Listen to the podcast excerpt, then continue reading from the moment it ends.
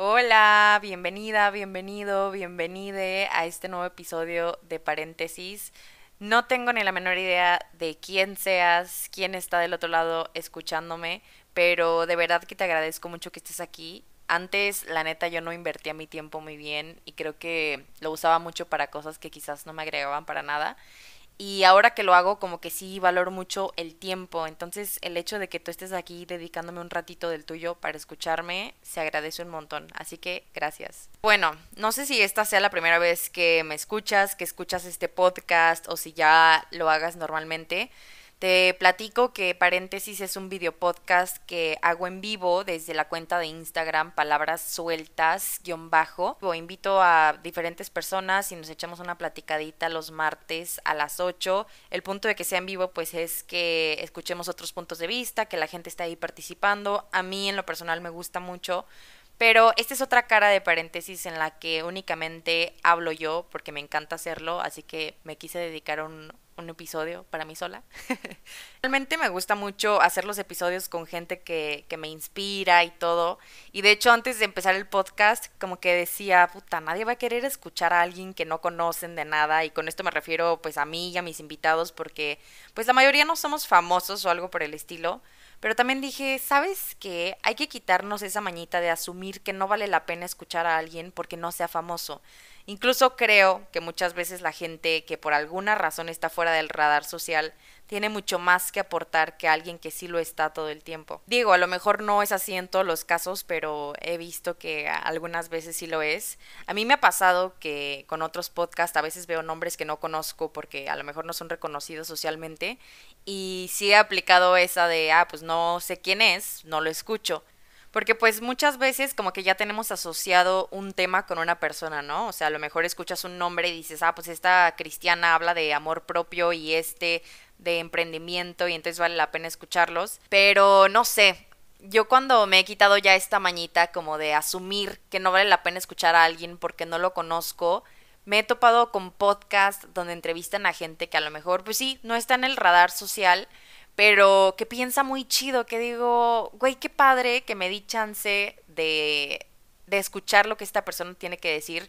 Y porque mucha gente piensa de maneras muy fregonas a lo mejor son personas que no les gusta tanto estar en este radar social donde todo mundo habla de todo mundo y son como gente que reflexiona, cuestiona, tiene sus propias ideas en silencio y así se van, se van dando a conocer. En lo personal, con o sin podcast, he aprendido un chingo de preguntarle a la gente sobre su historia o de escuchar las historias de otras personas. Es que neta, si te pones a pensar, es súper cierta esa frase de que cada persona es un mundo, como dicen. Y a mí por lo menos me llama mucho la atención cómo para unos algo puede ser más fácil, más evidente, normal y para otros no. Y siento que cuando compartimos como las lecciones que cada uno ha sacado de pues de su camino de vida a través de nuestras historias, como que mejoramos nuestra experiencia como individuos y la colectiva también. Así que sí me agrada un montón esta, esta cuestión de darle a la gente su espacio para que cuente su historia y pues también darle un nuevo espacio a otras personas para que escuchen nuevas historias de nuevas personas. Pero bueno, como te decía, esta es otra cara del podcast de paréntesis, en donde solamente hablo yo. Ya por ahí les había regalado un... les había regalado. bueno, les había hecho un episodio que se llama Intro, donde hablo un poco de mí, quién soy, por qué empecé a crear este podcast, de dónde salió. Y la verdad que me gustó mucho hablar sola. es muy padre ponerte el micrófono y empezar a hablar sola, como que hablas contigo misma y a la vez lo estás compartiendo con otras personas que quién sabe quién te está escuchando. Pero no sé, me agradó mucho, así que es algo que probablemente voy a seguir haciendo. Y tú por lo pronto, ponte a gusto, no sé qué estés haciendo, no sé en qué día de la semana estás, a qué hora me estás escuchando, pero no sé, independientemente del horario, lo que estés haciendo, limpiando. A mí me encanta escuchar podcast cuando limpio porque se me hace más ameno pues la obligación. o si estés, no sé, estudiando, eh, simplemente pasando el tiempo, lo que sea, me da un montón de gusto estar acompañándote en esta, en esta parte de tu día. Y pues espero que disfrutes este episodio nuevo que me dieron ganas de hacer.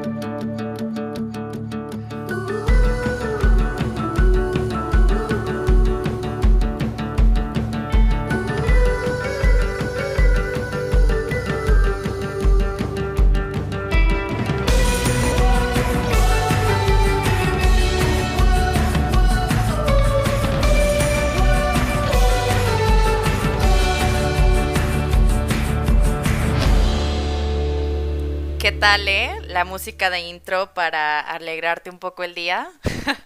A mí me encanta escuchar música para empezar el día, así que, no sé, pues esta es la canción de mi intro y a mí me gusta mucho escucharla, así que, ¿por qué no ponerla para iniciar el episodio de hoy? Para el episodio de hoy elegí hablar de un tema que es mi coco, como diría Frida, que estuvo conmigo en el episodio 6 y donde hablamos de viajes. Por si te late hablar sobre este tipo de cosas o escuchar sobre este tipo de cosas, ese es el episodio que puedes escuchar.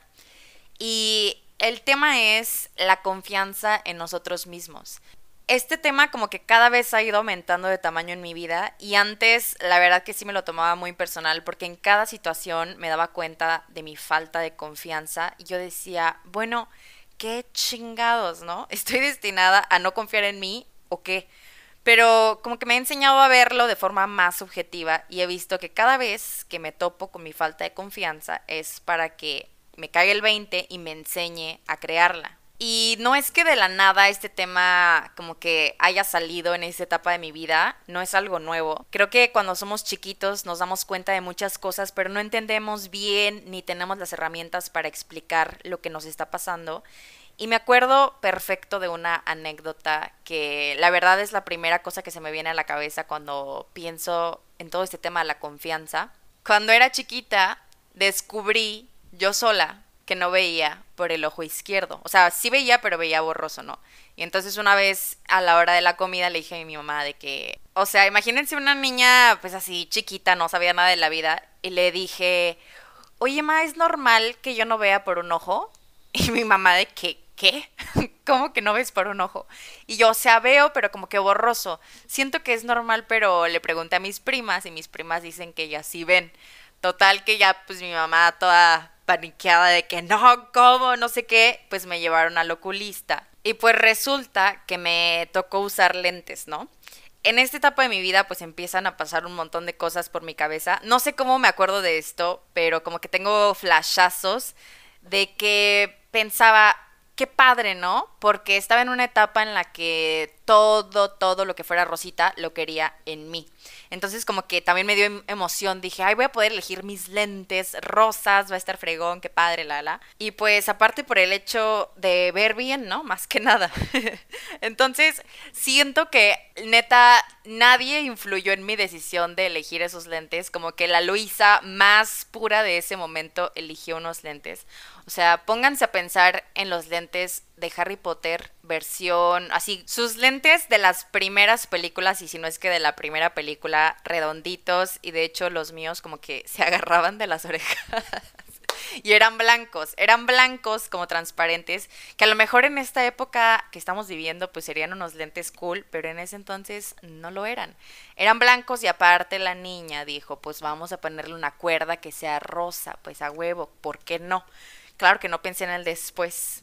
Y tal vez no sufrí bullying como tal, porque en ese entonces ni se hablaba sobre eso, pero creo que muchos comentarios o acciones de compañeros en la escuela como que sí los internalicé por mucho tiempo. Y se me hace muy curioso porque muchas veces hacemos comentarios sin el mínimo de noción sobre los demás y no tenemos ni la menor idea de lo que va a causar en ellos.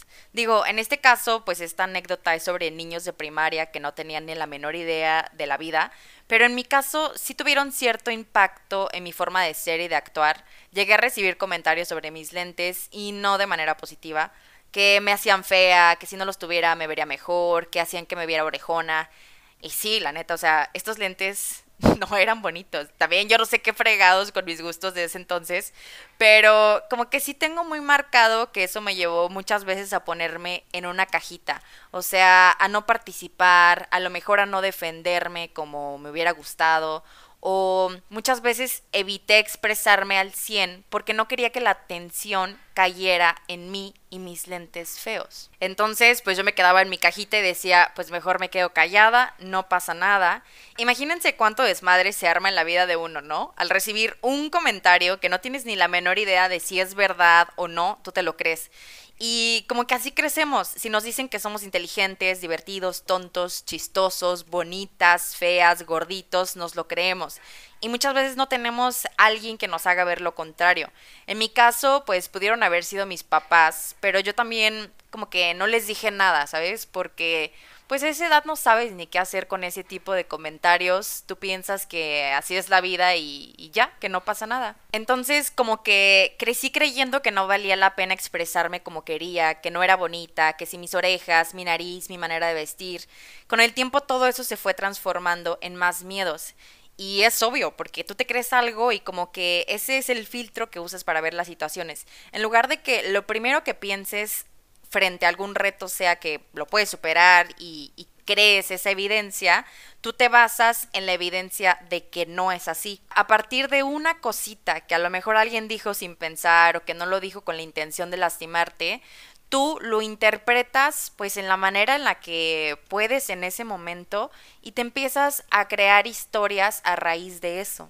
Me acuerdo que alguna vez mi papá para sus negocios me pedía que le ayudara con sus llamadas en inglés y él sabe, o sea, toda mi familia sabe cuánto trauma me quedó por esas llamadas. Él decía que yo era súper buena para eso, pero me acuerdo que cuando hablaba con el cristiano de la llamada, él jamás me entendía bien. Y en lugar de que yo pensara, a lo mejor él no habla también inglés y por eso no me entiende, porque creo que la persona era de China y hablaban un poco diferente, o pude haber dicho, bueno, no hablo tan bien, pero X, aquí me ando rifando por la banda, no pasa nada. Lo que yo interpretaba de esa situación es que yo no era buena hablando. Y estas son las interpretaciones peligrosas porque yo a raíz de eso me hice una creencia. ¿Y qué pasó? Que me paniqueaba hablar por teléfono de cualquier manera. Y obviamente eso te limita porque cuando creces la vida adulta te exige que hables por teléfono con otros, ¿no? Y a lo mejor si lo piensas son boberas que te cambian la historia, pero que realmente pasan. Por eso digo que cada persona es un mundo porque cada quien se cuenta diferentes historias en la cabeza. Creo que una que otra vez ya he escuchado que otras personas tienen este miedo también de hacer llamadas. Luego platíquenme ustedes por Insta alguna anécdota que han descubierto de sus miedos. Estas son las mías porque para mí son las más importantes porque me he dado cuenta que al día de hoy me han limitado. Y esa es la chamba, creo yo, que todos nos debemos como enseñar a hacer por nuestro propio bien. Porque realmente es muy fácil decir, uy, no, yo toda la vida le he tenido miedo a esto. Y así, me quedo. Me voy a morir con ese miedo y no pasa nada. No le escarbo, ni siquiera pregunto por qué. Mucha gente sí me dice, como que sí me tira de que, ay, es que por qué no hay necesidad de escarbarle tanto a la infancia. Y para mí tiene todo el sentido porque son cositas chiquitas que neta le dieron un giro diferente a tu historia, que tú las interpretaste de una manera y a raíz de eso dijiste, ok, no valgo la pena o no soy lo suficientemente algo. Y esas son creencias que van moldeando tus acciones, que van moldeando tus relaciones, van moldeando simplemente tu manera de relacionarte con el mundo de, allá afuera. La neta, este tema de la confianza se me hace algo muy personal, aunque las redes sociales quieran hacernos creer que es lo mismo para todos. Creo que a cada quien le falta algo muy específico que en el proceso de encontrarlo hace que lo ayuda a que se vuelva un poco más auténtico siento que no es que haya gente que confía en sí misma y gente que no. Es gente que ha aprendido antes tal vez y de forma distinta a su propio ritmo y en su propio momento y es así como a cada uno de nosotros nos toca. En mi caso, ahora que he estado en Brasil, me di cuenta que mis cimientos de confianza habían sido construidos por los demás, o sea, mi familia, muchas veces mi pareja, mis amigos, y que realmente no habían sido construidos por mí. Para los que no saben, estoy escribiendo un libro de desarrollo personal que tiene mucho que ver pues con todos estos temas que abordo en el podcast. Y de pronto mientras estaba escribiendo sobre este tema de confianza, como que me surgió una analogía que les quiero compartir. Para mí todo este tema de la confianza es como una casa donde vivimos cada uno. Es como si los que crecieron con nosotros, o sea, nuestra familia, amigos, toda la gente que ha sido importante, hubieran construido esta casa para nosotros. Y a simple vista, tú ves esta casa y dices, no, pues está perfecta. Tú crees que dentro de ella tienes todo lo necesario para vivir porque pues así te dijeron estas personas. La ves por fuera y dices, güey, esta casa es para mí. Hasta que un día llega un desastre natural, algo fuera de tu control y tu casa se viene abajo. Y no lo entiendes porque tú creías que tu casa podía sobrevivir lo que sea. Y estas personas que la construyeron también pensaban lo mismo. A lo mejor una parte de los cimientos de esa casa permanece y eso te ayuda como a reconstruirla, pero esta vez va a ser a tu manera y con tu sabiduría. ¿Sabes algo de casas? En esta historia no hay arquitectos, ¿ok? Entonces la respuesta sería no. ¿Sabes cómo quieres que sea tu casa? No. A lo mejor empiezas como a comparar con la pasada, ¿no? Pues qué tenía la otra que sí me gustaba y qué tenía que no me gustaba, qué no tenía antes que te gustaría que tuviera. No es que la otra casa no fuera buena, simplemente le faltaban estructuras más sólidas. Los que la construyeron tampoco eran perfectos para saber cómo prevenir todo este tipo de cosas, pero ahora tú sabes qué le falta a esa casa. La otra casa te va a servir de inspiración para hacer la nueva. ¿Cómo quieres que sea?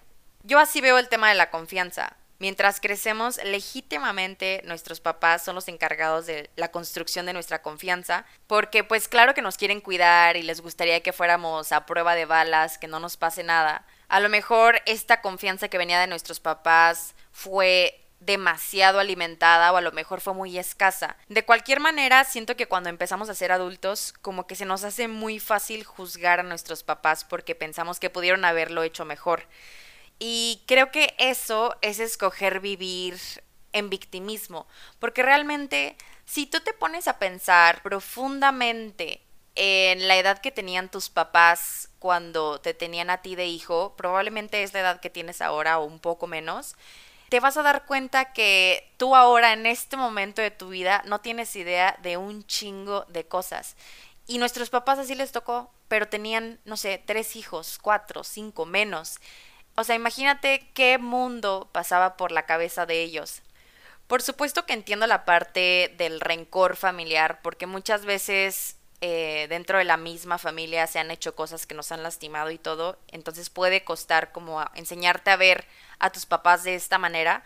Y yo no digo que en mi familia no haya habido problemas, ha habido, sigue habiendo y probablemente va a haber, pero creo que como familia hemos buscado mucho que nuestros problemas se transformen y como poner esa, ese sentido de familia encima de todo, que no porque haya problemas, porque a final de cuentas todos somos nuestras propias personas dentro de una familia y no es por eso que vamos a, a dejar de ser familia, ¿sabes? O sea, nos tocó la suerte de estar en esta vida compartiéndola con ese lazo súper importante y en mi familia por lo menos nos hemos encargado mucho de, de, honrar eso. Entonces siento como que pensar de esta manera me ha ayudado a entender que la neta mis papás hicieron lo mejor que pudieron con lo que tuvieron en ese momento, así como yo lo estoy haciendo ahora, pero es a raíz de yo entender lo que a mí me está pasando ahora que puedo entender mejor lo que a ellos les tocó. A lo que voy con esto es que nos acostumbramos a que la confianza viniera de otro lado, de nuestros papás. Y después esa costumbre nos llevó a querer replicar esa relación con nuestros amigos, con nuestras parejas, a través de expectativas, de obligaciones, como para de alguna manera seguir obteniendo esa fuente de confianza. Realmente no importa tanto cómo hemos obtenido esa confianza porque la vida adulta tarde o temprano nos pone a prueba a todos para revelar como nuestra verdadera dosis de confianza cuando ya estamos por nuestra cuenta en situaciones que nos muestren vulnerables, en el amor, en el trabajo, con la familia, eh, todo lo que tiene que ver con nuestra autoimagen, todo eso pone a prueba lo que realmente está ahí en los cimientos de nuestra confianza. Otra cosa que me puse a pensar en el proceso de escribir sobre este tema fue que no sé, me empecé a hacer la pregunta de, ¿será que llegamos a confiar al 100% en algún punto de nuestra vida en nosotros mismos? ¿O simplemente aprendemos a aceptar que, que no, que no vamos a tener esa autoconfianza y vamos jugando a crear evidencia que nos pruebe lo contrario? ¿A qué me refiero? Siento que para mí, Luisa, a lo mejor tú que me estás escuchando tienes otro punto de vista totalmente válido, pero yo creo que es algo que jamás tendremos por completo, porque jamás nos vamos a conocer por completo tampoco.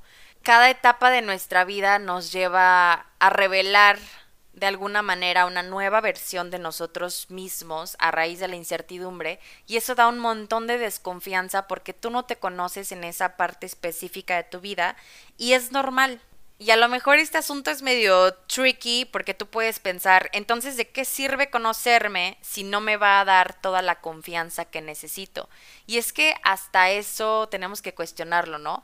Porque muchas veces pensamos que para hacer las cosas necesitamos una cierta dosis de confianza que nos anime a, salirnos como de nuestra zona de confort y si no la tenemos, entonces creemos que a lo mejor nuestro camino no va por ahí o que no deberíamos estar intentando algo nuevo porque se siente muy feo. Yo realmente jamás me había puesto a pensar que trabajar en mi confianza fuera algo necesario. Yo creía que había una dosis fija para cada quien y de repente alejarme de todo me mostró mis miedos que normalmente estaban dormidos porque mi confianza estaba siendo alimentada por, en este caso, otras personas que eran mi familia o mis amigos. Cuando digo esto me refiero a que, pues obviamente es muy fácil decir que confías en ti mismo cuando tienes personas a tu alrededor que te dicen, oye, qué chingón esto que estás haciendo. Oye, te ves súper bien, ¿eh? Vas por buen camino. No manches, eres así, eres tal. Porque es una es como un círculo vicioso en el que te dan y tú te sientes, te dan y tú te sientes, pero no te has enseñado a que tú te das solita esa confianza y la sientes. Yo estoy hablando totalmente desde mi experiencia porque he ido entendiendo que para comenzar una relación seria con mis sueños y comenzar a ser mi propia persona, necesito cuestionar más esta parte para entender de dónde viene esta falta de confianza y porque también me he dado cuenta que mis papás, aunque lo hayan hecho con todo el amor de su corazón, no son responsables de mi confianza, ni siquiera mis amigos, ni siquiera mi pareja. Para mí esto de hacer el podcast ha sido muy desafiante porque pues claro que cuando te sales de tu zona de confort te topas con el peor juez de todos que eres tú mismo, tú solita, tú solito te pones el pie y te cuestionas pero de una manera fea. Y muchas veces me he llegado a desesperar que digo, güey, ¿por qué no me siento capaz de hacer algo? Mi mamá me platicó que uno de esos días que estaba haciendo mi podcast en vivo, pusieron el episodio como en la tele porque creo que tenían visita. Y mi mamá pues es como una niña chiquita que se emociona con las cosas nuevas y le, le dijo a mi papá, ¿qué sientes de ver a tu hija pues haciendo este tipo de proyectos, poniéndose ahí en vivo a platicar? Como a lo mejor esperando que mi papá mostrara algún nervio hacia esto y mi papá le dijo muy tranquilo de que pues nada, o sea, yo sé que ella lo puede hacer, no me no me preocupa porque sé que tiene la capacidad de hacerlo. Y para mí fue como que en mi cabeza porque digo, qué padre, como que no sé qué causó en mí algo muy bonito que dije, qué padre que mis papás me vean de esa manera, como que sea algo tan natural que surjan ellos. Y como que también pensé, qué fregón sería pensar así de ti mismo, ¿no? O sea, como que llegue el punto en el que yo diga, pues sabes que no, o sea, sí estoy nerviosa, a lo mejor un poquito porque es algo nuevo, pero la neta confío en mi capacidad, porque sé que lo puedo hacer. Y con esto no me refiero a que porque yo crea que tengo la capacidad de hacer algo vaya a salir perfecto. Siento que hay que quitarnos esa idea del perfeccionismo porque realmente no existe tal cosa y además, desde mi punto de vista, eso es como enemigo del amor propio. Es poner la vara bien, bien alta y es comprarte un boleto a sentirte miserable porque algo no salió de acuerdo a una idea que tú te inventaste. Entonces, para mí, todo esto de la confianza que venga un poco más natural sobre ti mismo es como ir aprendiendo a conocer qué capacidades tienes y cuáles realmente no tienes y aprender a aceptarlo como objetivamente y decir, ok, a lo mejor intenté esto, ya me di cuenta que no soy tan bueno en esto y a lo mejor le echo más ganas o tal vez en el proceso de hacer más práctica de esto, me doy cuenta que al final no era tanto lo que yo quería son muchas cosas que se pueden dar a conocer cuando tú simplemente te presentas a hacer algo nuevo y esto es lo que se me hizo padre. Para mí ha sido así, en lugar de yo dar por hecho que mis papás me deben seguir alimentando mi confianza, la uso para inspirarme, para poder ir creando la mía, porque siento que cuando vas por la vida tú poniéndole obligaciones a la gente de que debe hacer algo para que tú te sientas mejor, las relaciones empiezan a dañar un montón. Porque si entonces tus papás ya no alimentan la confianza o hacen algo como tú esperas, de acuerdo a la expectativa que les pusiste, pues tienes esas decepciones y empiezas a crear rencores innecesarios. Y lo mismo con los amigos y con la pareja. O sea, cuando tú te pones a a pensar que ellos deben de darte algo que tú no te has aprendido a dar a ti misma, empiezas a crear discusiones que a lo mejor ni siquiera deberían de existir. Entonces, como respondiendo a la pregunta de, de qué me sirve conocerme si no me va a dar toda la confianza que necesito, siento que claro que te la da, pero no de la manera que esperas. La confianza como el amor propio y otras cosas de este, de este tipo no son un producto que obtienes o una meta a la que llegas, creo yo. Siento que la falta de estas cosas está ahí para que te familiarices y entiendas que es normal, pero que ese no es como tu destino final. O sea, está ahí porque esa falta te va a llevar a conocerte y eso te va a ir dando como que el empujón para que te la vayas creyendo.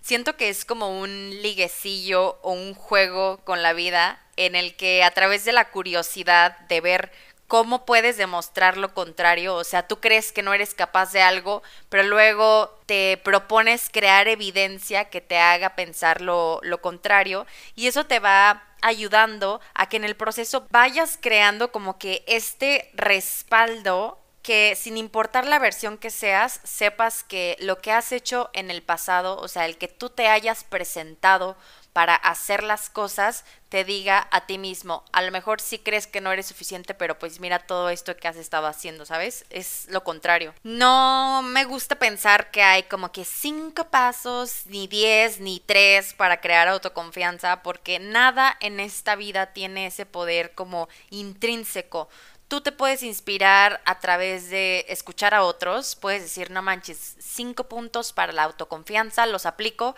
pero ¿qué pasa? Me doy cuenta que no me funcionan como tal, entonces ahí está mi chamba de yo empezar a hacer las cosas diferentes y yo como persona encontrar lo que verdaderamente me funciona, aunque no sea igual a los demás. A mí que me ha servido pues cuestionar mi historia, preguntar con curiosidad y sin juzgar por qué soy de cierta manera y tampoco condenarme como si mi personalidad fuera algo rígido. A lo mejor en el pasado, eh, retomando, no sé, la experiencia de esa llamada, a lo mejor sí, en ese momento yo no hablaba bien por teléfono, pero porque, no sé, era la primera vez que lo hacía, las primeras veces que lo hacía, ¿por qué fregados iba yo a tener que saber en ese momento?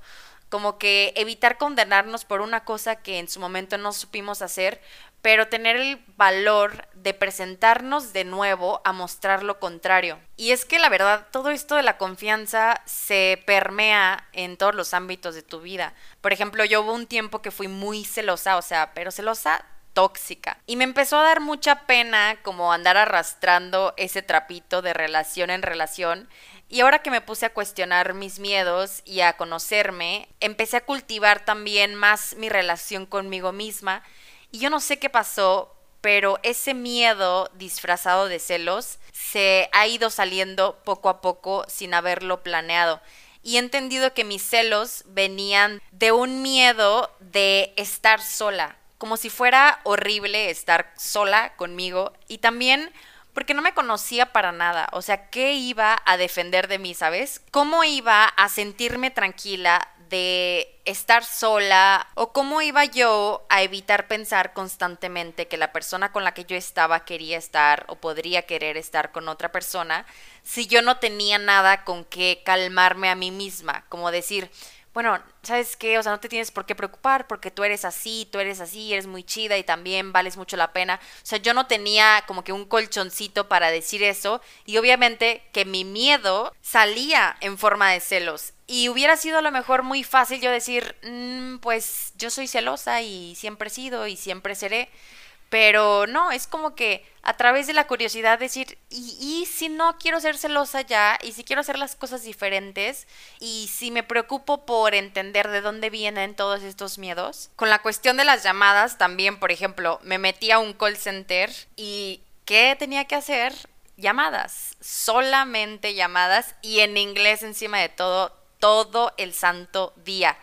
Y no voy a endulzar la historia, la pasé muy, pero muy mal, porque para mí fue una experiencia que, no sé, me despertó muchas cosas en mí que ni siquiera sabía que tenía.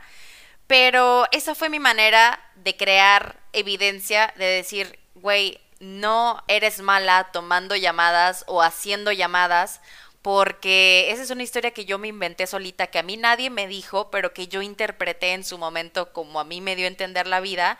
Y siento que es eso, tener el valor de ver tu miedo a la cara y quitarle todo lo que tú crees que lo hace grande, como haciendo esas preguntas. ¿Y de dónde viene este miedo? ¿Y por qué? Y no sé qué. Obviamente no es una cosa de un día para otro, es todo un proceso en el que yo me he comprometido conmigo misma a través del el amor propio de decir, ok, voy a preguntar más porque me interesa quitarme este miedo y estas creencias porque me están limitando. A lo mejor si no me estuvieran limitando, pues yo no tendría la necesidad de cuestionar, pero mm, lo he hecho porque me he cansado de tener muchas ganas de hacer algo diferente, de animarme, de mostrarme, de comunicar algo y tener este miedo agarrándome la pierna, diciéndome que no soy buena para hacer algo, que no tengo la capacidad, que no soy lo suficientemente algo. Y son creencias bobas que son normales, son normales porque el miedo siempre, creo yo, te va a acompañar porque tú has sido de una manera hasta ahora. Y si de la nada le cambias el juego como a esta identidad que ha sido tan tuya, te vas a paniquear y vas a decir que a lo mejor no eres capaz de hacer algo, pero porque todavía no tienes la evidencia de hacerlo. Entonces, eso es lo que te quiero dejar en este episodio. Que no te condenes a una sola manera de ser, porque en este proceso de ir creando como pruebas de que eres lo contrario de lo que todo el tiempo has creído, aunque tú no lo veas, vas avanzando y un chingo. A lo mejor nos hemos enseñado a ver puras, puros avances a través de lo externo, o sea, si se ve, entonces estoy avanzando. Pero muchas veces lo que estás haciendo es crear esos cimientos otra vez de tu casa, pero internamente. Y eso no se ve. Pocas veces se va a ver hasta que la vida te tope con otra situación que vuelva a poner a prueba esa confianza, pero ahora sí la verdadera que viene de ti y no de los demás y que te vayas enseñando a, a ver tu capacidad, porque neta, todos tenemos un chingo de potencial, todos tenemos un montón de habilidades y capacidades que hemos mantenido en una cajita por pensar alguna cosa que viene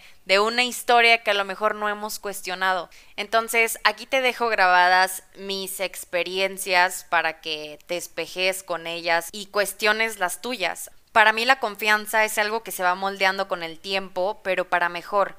Nunca, nunca retrocedes. Al tú presentarte para actuar, te muestras a ti mismo que puedes y que tienes la capacidad y eso es avanzar. Pero necesitas presentarte porque la vida no va a decir, ay, pobrecita, pobrecito, déjame le mando su dosis de confianza que quiere. Necesitas comprometerte a construir tus propios cimientos para ir revelando el potencial que tienes y que entiendas que lo que tienes que trabajar no es en crear una confianza de cero en ti, sino en recordar lo que en el fondo ya sabes y a lo mejor el miedo siempre lo vas a tener, pero siempre puedes regresar a esa sensación de quien ya ha tenido miedo antes por algo nuevo e incierto y aún así pudo hacerlo. En el pasado ya lo hiciste y siempre puedes recordarte que tienes la capacidad de tomar riesgos y de aprender a verte a ti mismo como te han visto o te ven las personas que más te aman. Entonces te dejo con esto. Espero que, te sirva y si no te sirve, de igual manera, déjame decirte que el hecho de que tú me estés escuchando y el hecho de que yo lo esté hablando ha sido algo muy terapéutico para mí. Entonces, pues este episodio sí que sirvió de algo.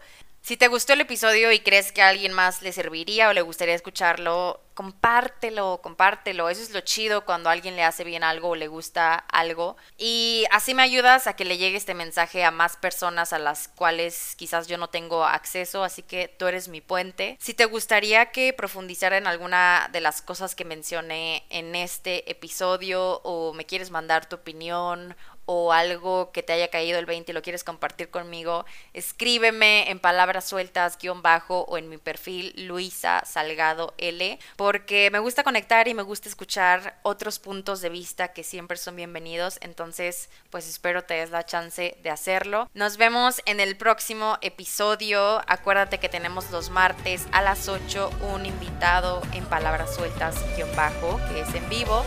Muchísimas gracias por tu tiempo y te mando un abrazote. Adiós.